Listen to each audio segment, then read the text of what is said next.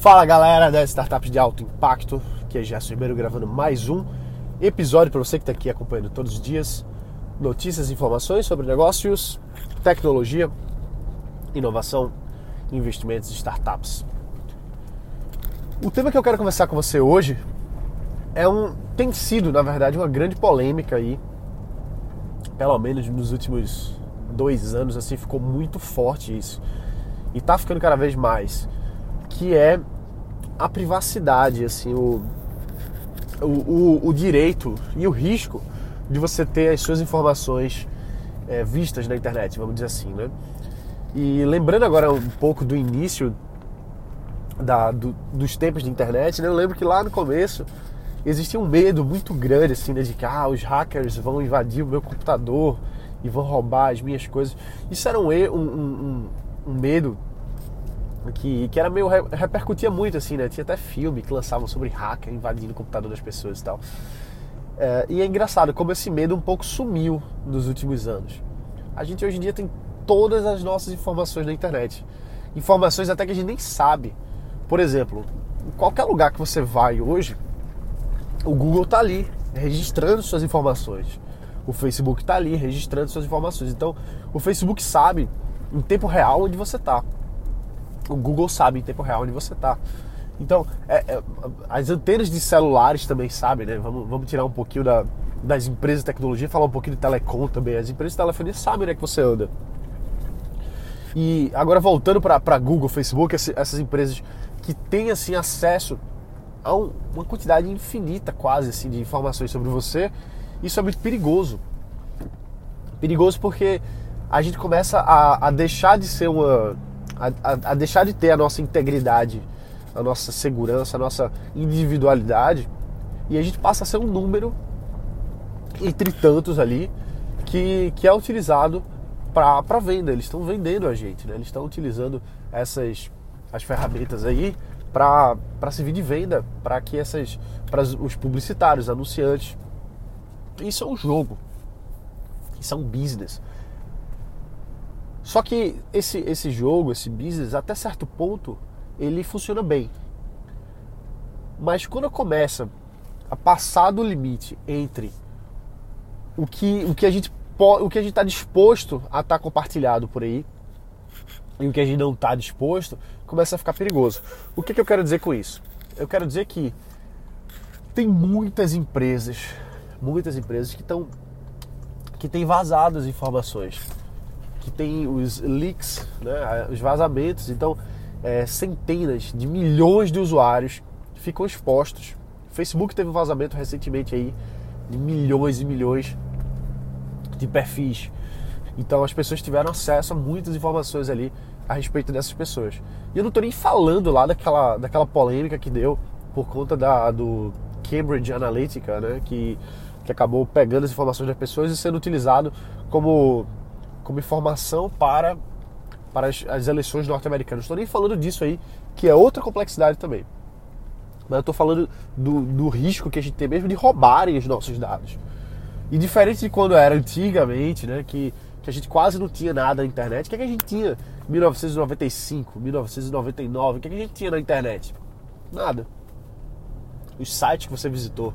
Talvez uma compra ou outra e olhe lá, né? Nem tinha tanto assim comércio eletrônico. Mas hoje em dia não, hoje em dia a gente tem tudo. Onde você mora, quem são seus amigos, como é que você se veste, o que é que você faz, onde é que você vai. Seu padrão de consumo, o que é que você compra, o que é que você come. Tudo isso está disponível hoje. E, e, e, justamente essa, essa, essa questão da, da, da privacidade dos dados está sendo muito discutida nos últimos anos. Aí a gente volta a falar um pouquinho, eu não quero entrar muito fundo nisso, mas o, o blockchain ele vem com essa proposta de uma das propostas do blockchain é da identidade entre aspas incorruptível, vamos dizer assim, né? Aquela, aquela é a sua identidade, mas ela está criptografada, você os seus dados estão ali guardados para você ou para quem você quiser que compartilhe. E isso não é não é hackeável, vamos dizer assim. Né? As pessoas não têm como roubar aqueles dados ali porque a, a criptografia do blockchain é feita justamente para se proteger desse tipo de coisa. Então, a gente tem, tem uma.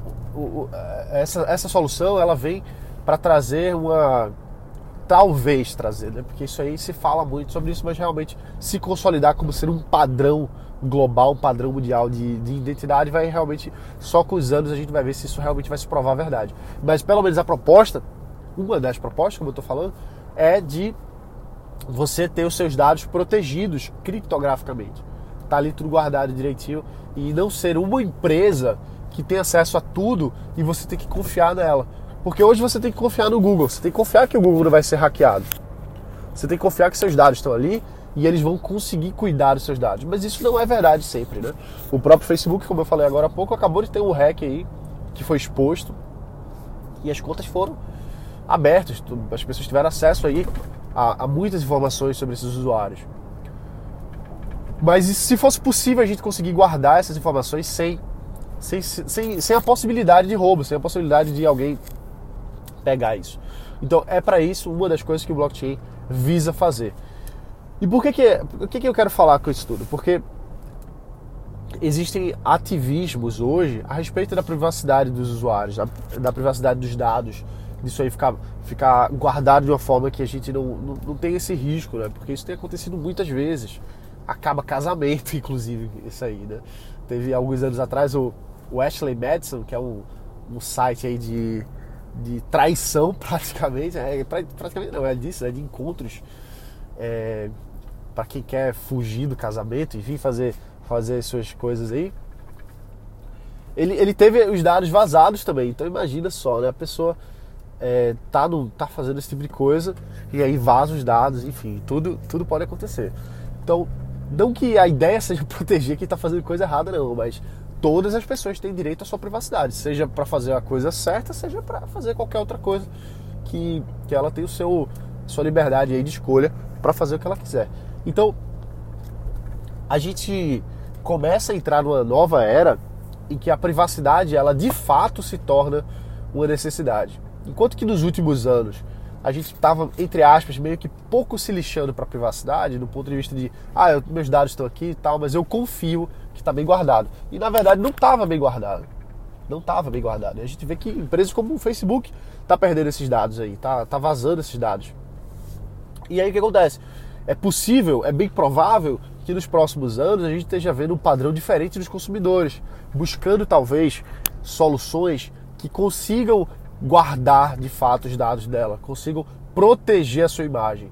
Então, é muito provável que a gente vai ver agora é, empresas surgindo que tragam essa proposta de valor, de guardar os dados com confiança, da pessoa saber que aquilo ali vai estar tá, vai tá realmente protegido, até talvez pela, pela, pela própria tecnologia ter essa, essa configuração. Né? O blockchain, por exemplo, ele tem essa, essa natureza de proteger ali os dados daquela, daquela pessoa, porque ele é feito para isso.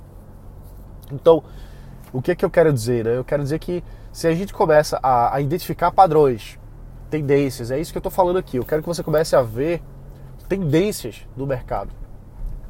Uma das tendências, entre várias outras, como a gente tem conversado aqui ao longo desses dias, provavelmente vai ser a respeito da segurança, da criptografia, da, da dos dados estarem bem guardados. Então, é, fica atento a isso. Começa a, olhar um pouquinho mais com esse, com esse olhar. Porque quando, para mim, pelo menos, quando eu começo a ver as notícias de, de vazamento de informação, dos usuários reclamando, de, de existir uma, de, uma demanda, uma necessidade para algo diferente, para algo melhor, para algo que traga essa proposta, para mim isso parece uma oportunidade de negócio. Seja lá o que for, por exemplo. Então a gente tem que ficar atento, na minha opinião, né, a gente tem que estar sempre atento ao que é, que é a tendência ao que é que tá ruim. O que é que tá ruim? Tá vazando informação, pô, isso é ruim. Então vamos ficar atento a isso, porque isso pode abrir uma porta e abrir uma, janela de oportunidade que a gente possa estar tá aproveitando para os nossos próprios negócios. Beleza? Então é isso aí, galera. Isso aqui foi uma divagação aí das últimas notícias que eu vi recentemente. Eu queria compartilhar um pouquinho com você, para você ter, a, ter essa, essa visão, abrir um pouquinho essa discussão, a gente poder estar tá trazendo isso e enxergando o que, é que a gente pode estar tá construindo de novos negócios, de novas tecnologias, de novos produtos para atender uma nova demanda que é que não existia antes, inclusive, né? Uma nova demanda aí que mostra que o mercado ele é muito fluido. Em pouco tempo a gente tem uma, uma, uma necessidade que não existia antes. É muito interessante ver isso. Quando não tinha rede social, não existia o papel de gerente de mídia social, né? E agora isso é uma, uma, uma profissão que paga bem e tal, e, e que não tem, inclusive, nem uma formação específica para isso. Ah, a pessoa tem que ser formada em marketing? Não, não necessariamente. Qualquer pessoa que saiba mexer em mídia social, que saiba, saiba construir os ativos que a gente faz utilizando as mídias sociais, é, um, é uma pessoa que pode entrar nisso. Então, é, como, como resultado final dessa, dessa conversa, é que sempre a gente está tá, tá observando novas oportunidades, novos empregos estão sendo criados, novas soluções estão sendo criadas que dois anos atrás não existiam, três anos atrás ninguém nem pensava nisso e agora é o padrão. A gente tem que estar atento a isso porque as coisas mudam muito rápido. Beleza? Então é isso aí, galera. A gente fica por aqui. Forte abraço. Bota pra quebrar e a gente se vê aqui na próxima. Valeu!